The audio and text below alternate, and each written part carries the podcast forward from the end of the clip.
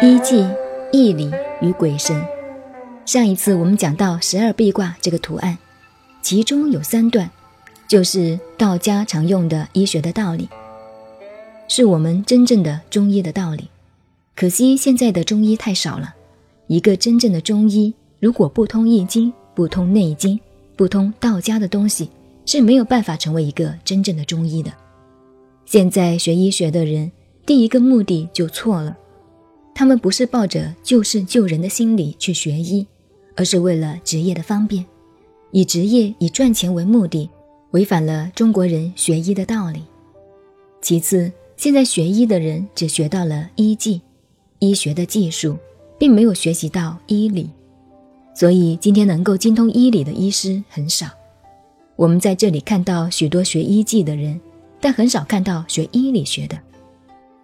医理学的医生不是看病的，他是为医师们当顾问的。医师碰到一个病人问题解决不了的时候，找医理学的医师。现在学医理学的很少，多数是学医学的技术，是一个医学的匠人。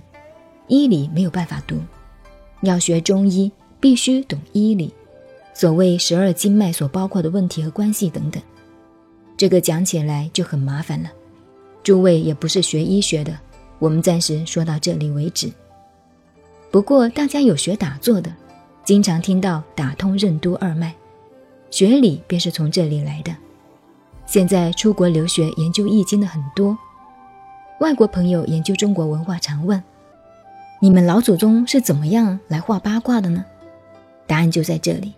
中国的文化是综合的科学，是人类文明的结晶，包括天文地理、动物植物。一切科学、哲学、宗教等，譬如说以通神明之德，可以说是与宗教有关的。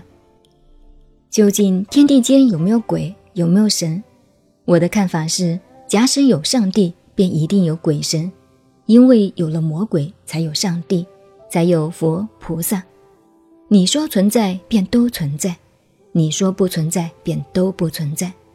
圣经上说，人死后要等到世界末日来时再接受审判，可见灵魂是存在的了。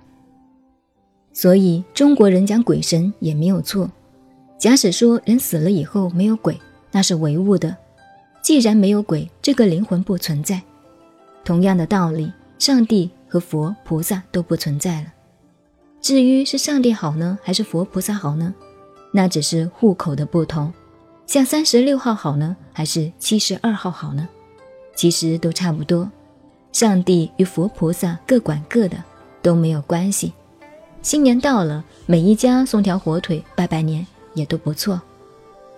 所以人家问我信什么教，我说我信睡觉。这就是宗教所谓的以通神明之德的部分。所以说，中国文化的易经是综合这许多许多东西而形成的。